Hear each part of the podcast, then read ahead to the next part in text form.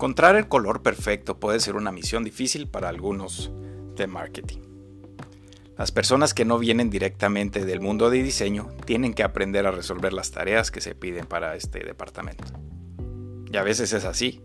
En las empresas hay puestos mixtos que requerirán tener diferentes habilidades. Ahora, especialmente en el mundo del marketing digital, donde hay empresas que solicitan e-commerce manager, community manager, copywriter, video producer, post producer y diseñador en un solo puesto de trabajo.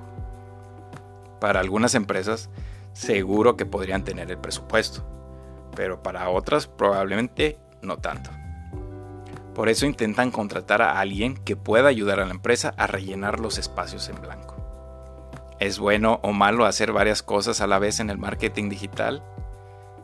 En un emprendimiento en solitario no hay otra solución. Se suele ir directo a resolver cada tema que surge para crecer, pero cuando se sale a empresas más grandes, probablemente ser un multitarea es pedir demasiado.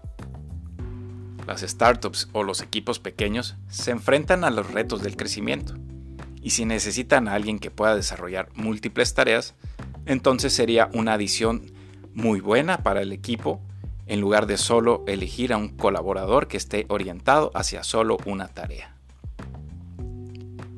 Hablar de los generadores de paletas de colores es hablar también de una muy buena herramienta para aquellos emprendedores en solitarios o aquellas startups o pequeños equipos que se enfrentan a los retos de mejorar el aspecto de sus diseños. Ciertamente, hay equipos que no cuentan con gente que haya ido a la escuela de diseño, pero en el marketing digital, un buen visual, también es clave para el éxito. Si las empresas están funcionando sin un manual de marca, entonces la elección de los colores podría ser la pregunta a responder. Es por eso que en mi sitio web barrasacarlos.com comparto algunos de los generadores de paleta de colores que pueden ayudarte a elegir cuáles son los colores adecuados para tus proyectos digitales. Gracias por escuchar.